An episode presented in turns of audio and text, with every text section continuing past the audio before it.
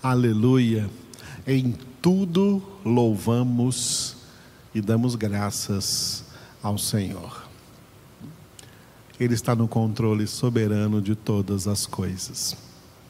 Na última parte da nossa congregação, continuamos percorrendo o livro dos Atos dos Apóstolos.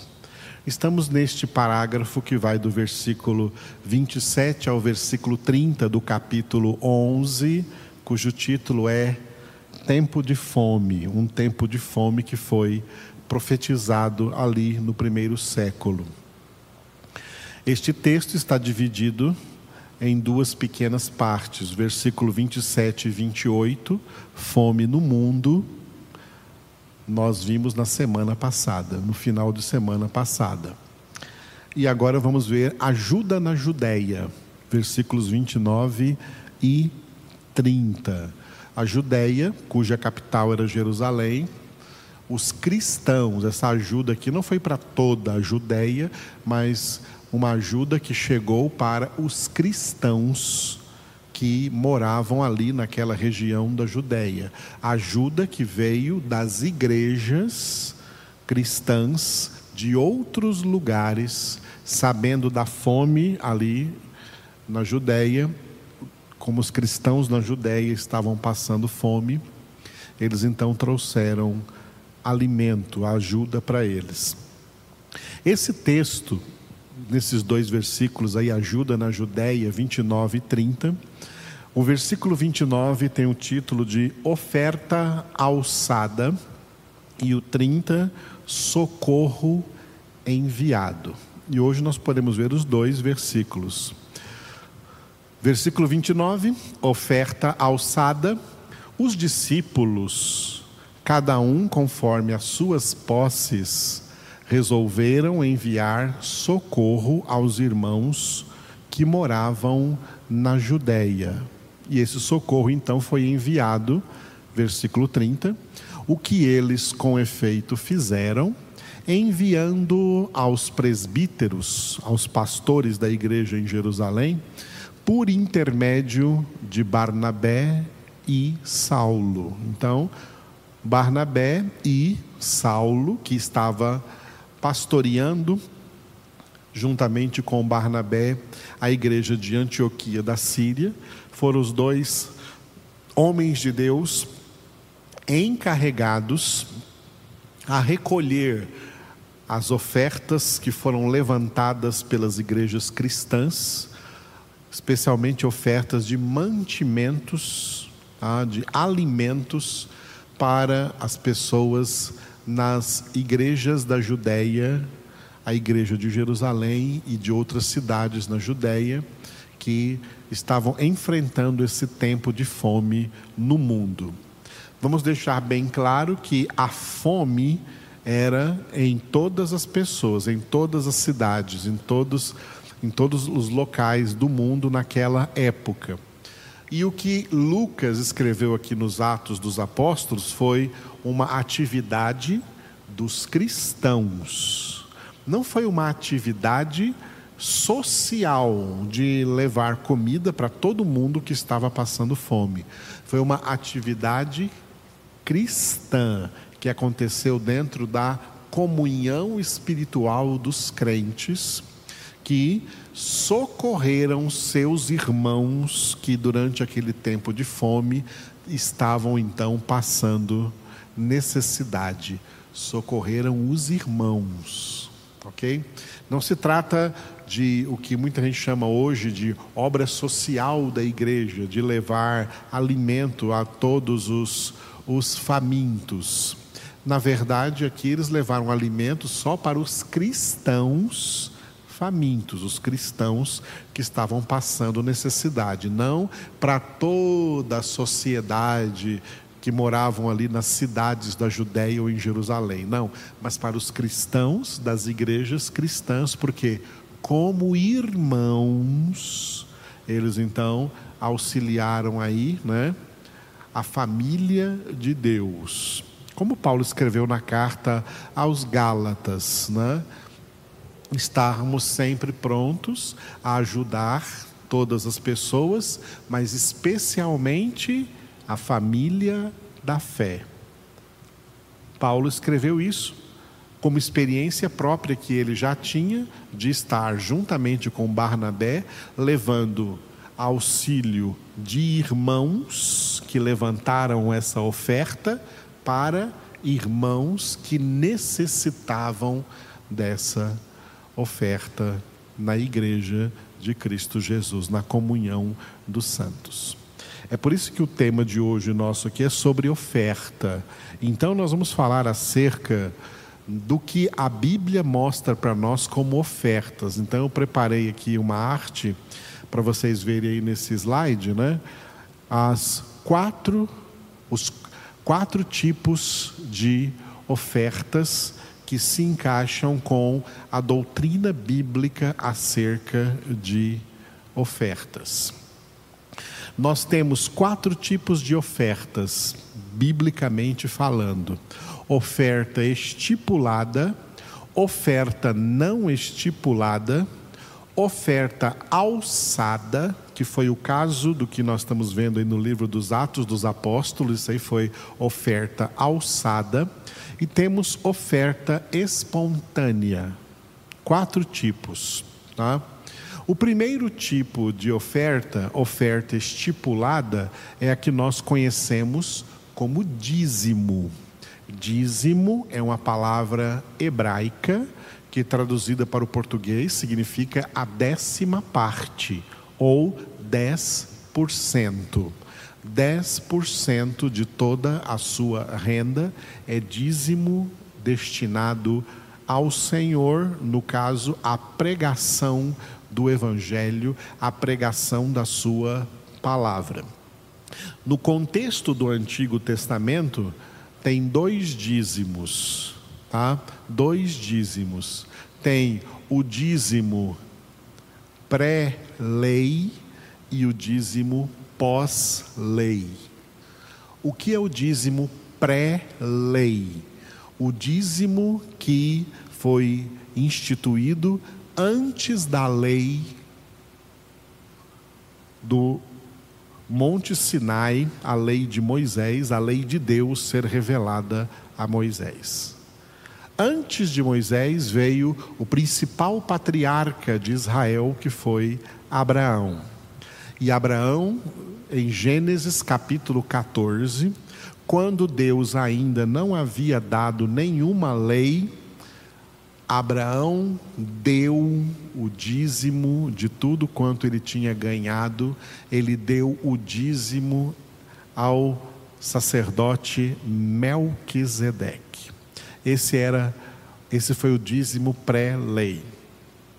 O dízimo pós-lei é chamado de dízimo levítico, que era dado para os sacerdotes levitas especialmente depois que o templo de Jerusalém foi construído.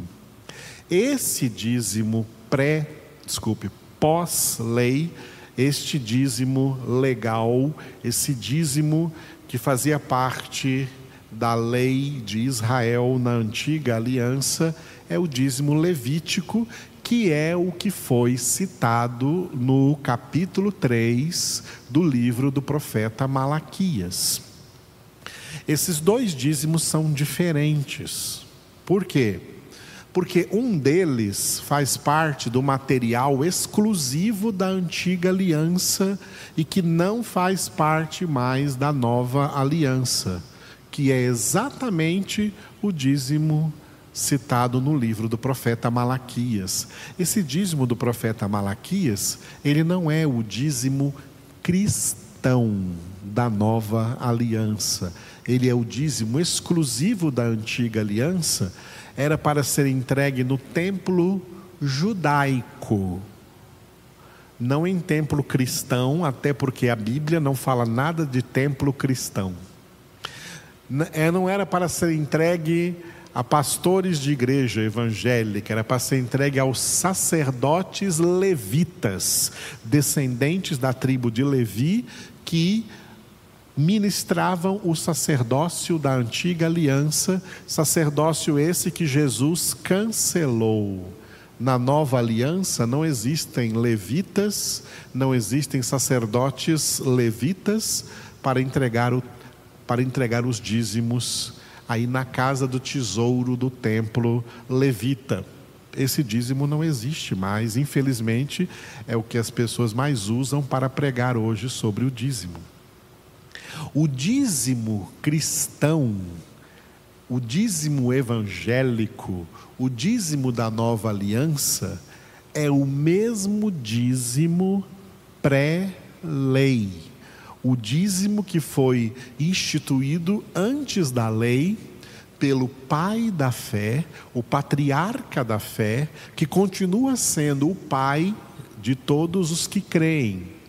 E o Novo Testamento diz para nós que os verdadeiros filhos de Abraão não são os que são descendentes de Abraão segundo a carne e o sangue, mas os que são descendentes de Abraão segundo a fé. Os que andam nas mesmas pisadas de fé que teve o nosso pai Abraão. Uma das pisadas de fé de Abraão, ou seja, um dos passos de fé de Abraão, foi dar os dízimos ao sacerdote Melquisedeque.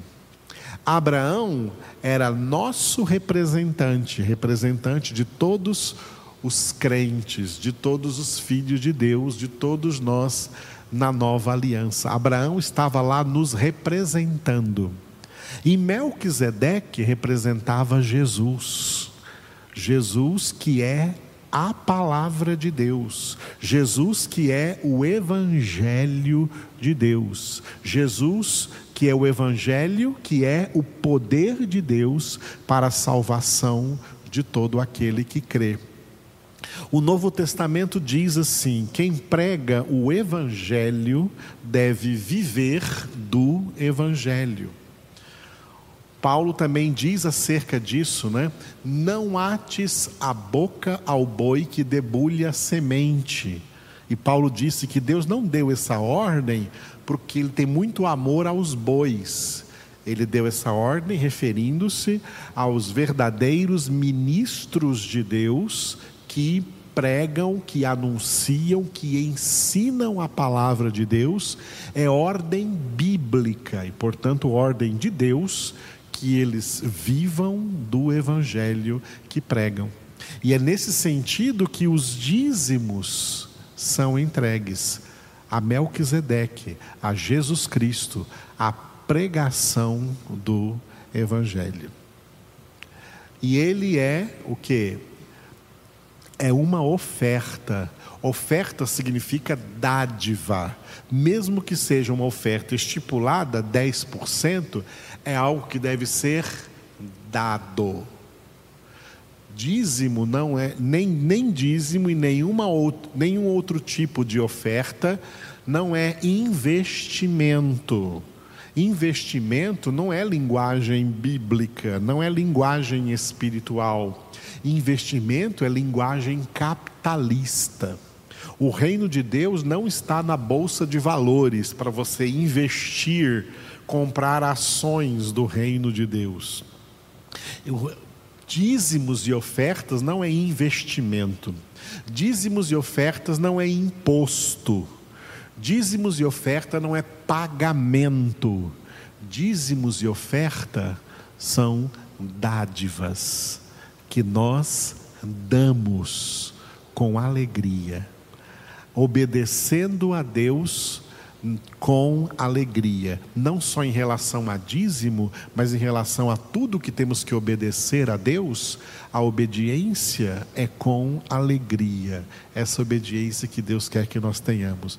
Obediência por amor, obedecer com alegria. E por isso Deus ama a quem dá com alegria. Então, o dízimo é uma oferta estipulada.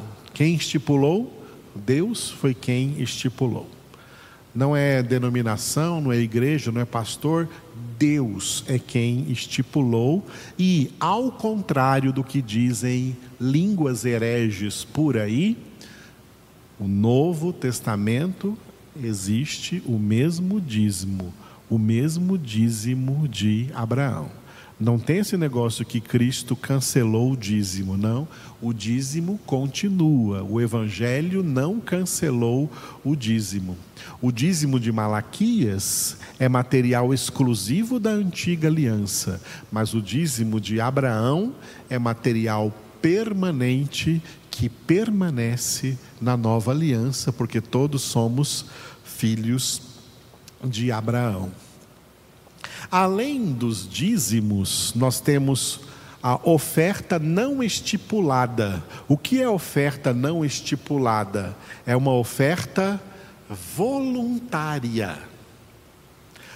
O que é uma oferta voluntária? É algo além do dízimo, ou seja, você já deu o seu dízimo esse mês, mas você está tão cheio do Espírito Santo, tão cheio da graça de Deus, do amor de Deus, que você está com vontade, por isso voluntária vem de vontade, você está com vontade de doar mais, de ofertar mais. Então, além do dízimo, você oferta mais.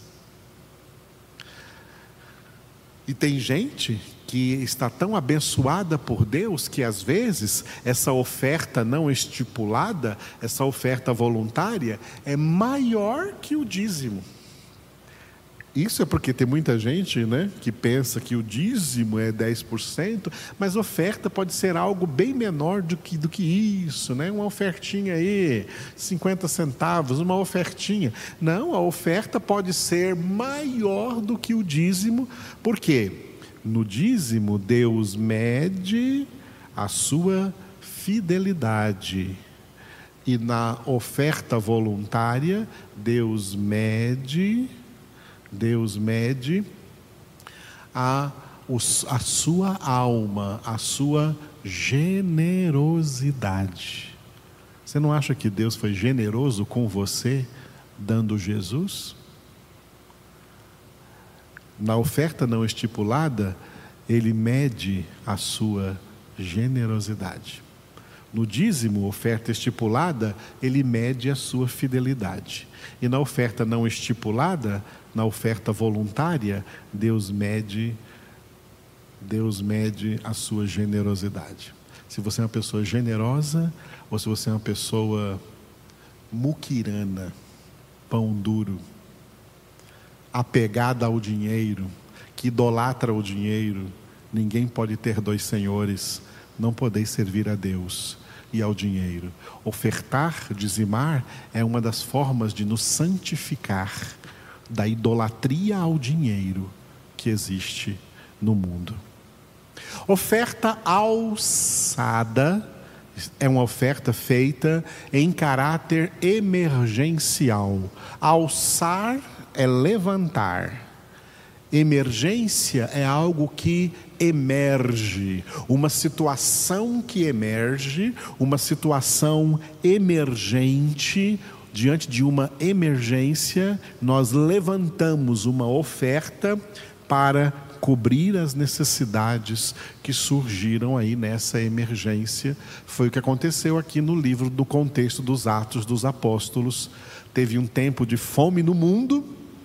Como, os, como as pessoas não cristãs resolveram esse problema, deve estar lá nos livros de história, mas na Bíblia está como as pessoas cristãs enfrentaram esse problema dentro do contexto da comunidade da igreja, levantaram ofertas para ajudar os irmãos que estavam passando fome. Isso é oferta alçada. E por último, temos a oferta espontânea. Tá? A oferta espontânea resume-se em doações doações, que Jesus chamou também de esmolas. Doações para quem você quiser fazer doação, seja no contexto de igreja ou fora do contexto de igreja, no contexto de sociedade. Quer doar alguma coisa para alguém? Doe, Você é livre para fazer isso. Jesus disse: Pobres sempre tereis convosco, para quando quiserdes fazer bem a eles, façam. Contexto de doações entra aí como oferta espontânea. Alguém pergunta: eu posso pegar o meu dízimo e dar a ele como uma doação para um pobre?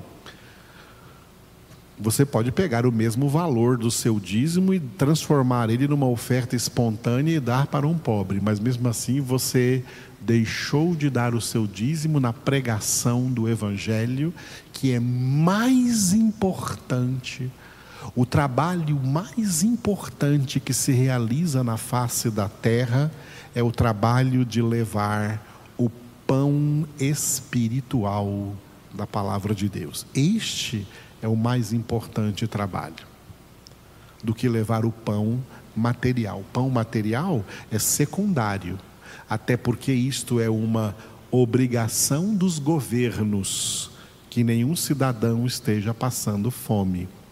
Mas é obrigação da igreja levar o pão da palavra para as pessoas.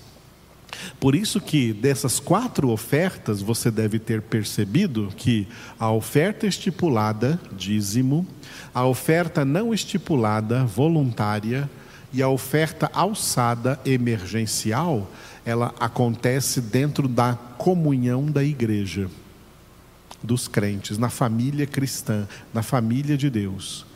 E a oferta espontânea, ela extrapola o campo espiritual e vai também para o campo social, ajudando qualquer pessoa que no mundo necessita, e são muitas. Entendendo essa parte da palavra de Deus, então, oremos juntos ao Senhor. Te adoramos, ó Deus, porque nos ensinas todas essas coisas importantes para a nossa vida espiritual. Obrigado porque a maior oferta do universo foi a oferta que tu fizeste, ó Pai, a nós, dando-nos o teu Filho Jesus, doando-nos salvação em Cristo Jesus.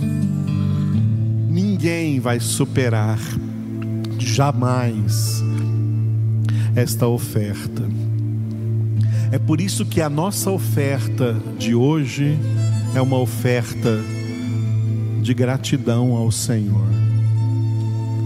Dizimamos porque amamos e somos gratos ao Senhor ofertamos voluntariamente, porque amamos e somos gratos ao Senhor.